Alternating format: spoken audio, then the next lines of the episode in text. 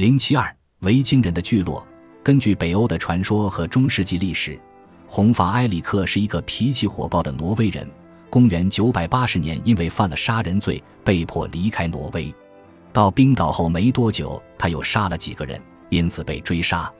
后来在与人争吵过程中，再次大开杀戒，因此被驱逐出岛。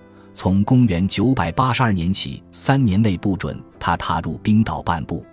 埃里克想起几十年前有一个叫做贡比约尤夫森的人，在前往冰岛的海洋途中被风吹离航道，偏向西航行，结果发现了一座光秃秃的小岛。今天我们已经知道那些小岛就在格陵兰东南岸附近。公元九百七十八年，埃里克的远房亲戚斯纳比约高地也造访了这些小岛。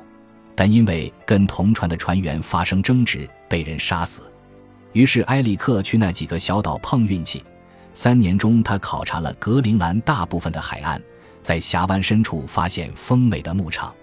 埃里克回到冰岛后，又一次跟人发生冲突，以失败告终，这迫使他不得不远走他乡。于是埃里克率领由二十五艘船组成的船队，浩浩荡荡地向新发现的绿地挺进。他将这块地方命名为格陵兰。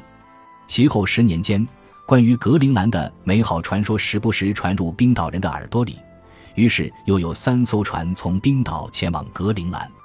到公元一千年，岛上东西聚落内所有适合开发农业的土地都已被利用。当时，格陵兰的维京人总数约有五零零零人，西部聚落一零零零人，东部聚落大约有四零零零人。维京人从聚落出发，探险寻找新的土地，每年也会沿着西岸前往北部狩猎，一直到北极圈附近。其中一次甚至来到北纬七十九度的地方，离北极只有七百英里。考古学家在那里的一个因纽特人的遗址发现很多维京人的制造品，如链甲、木匠的刨子和船钉等。在北纬七十三度的地方还发现如泥石，上面记载着一零七瓦生。